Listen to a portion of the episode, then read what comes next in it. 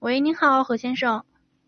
呃，你好，嗯呃，两位主持人中午好。嗯，你好，呃，就是这样，就是我刚买了一辆新车，雷克萨斯 ES 的，然后我想问一下，就是说现在有听说在欧美嘛，前挡风玻璃是不贴不贴膜的一般，那我想问一下，如果说我这个车前挡不贴膜的话，有什么问题？想听听专家的一些看法。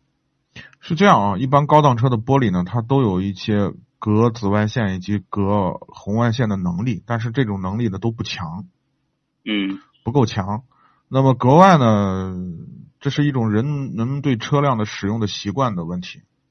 那贴太阳膜呢，主要有两个点作用。第一个呢，就是隔紫外线、隔红外线，对吧？第二呢，就是呃，这个防爆。为啥叫防爆太阳膜？对，我我只是前挡不想贴，就是可能四周可以不贴啊。你可以不贴。从安其其实不贴的主要不贴呢，就是就带来的两个问题，就是太阳膜给你解决的两个问题，就是两个问题没有了嘛，嗯嗯，对不对？嗯那一个就是隔隔紫外线、隔红外线，你不需要这样的保护，那就 OK，那就不贴。你不需要外外围一旦有有这个异物会有可能会砸进车窗，你不担心这个安全问题，那 OK 也可以不贴。但这个是夹层玻璃的话，如果说是有一些小石小石子，如果是小石子问题都不大，就是害怕重的东西。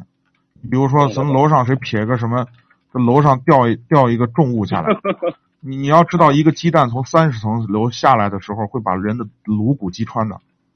嗯嗯嗯三十层楼下来一个鸡蛋就能把人砸死，嗯嗯，所以这个东西我这样想的，就是说贴膜嘛，就是说可能好的膜是是不错，但是我觉嗯得如果贴一般的膜的话，可能也会影响这种导航啊、导航的这个信号啊各方面什么。我想，所以我那时候想就是你错了你错了，你错了，反倒是好膜会影响你的导航，差膜反倒不影响。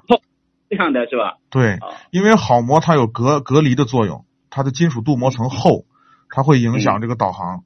一般那时候我们贴那个特别好的膜，顶级膜啊，它就防止那个就会挡住那个 GPS 的信号，对吧？一般他们都会把那个地方挖一个挖 挖一个缺角出来，就会把它亮出来，是这样的啊这样的啊。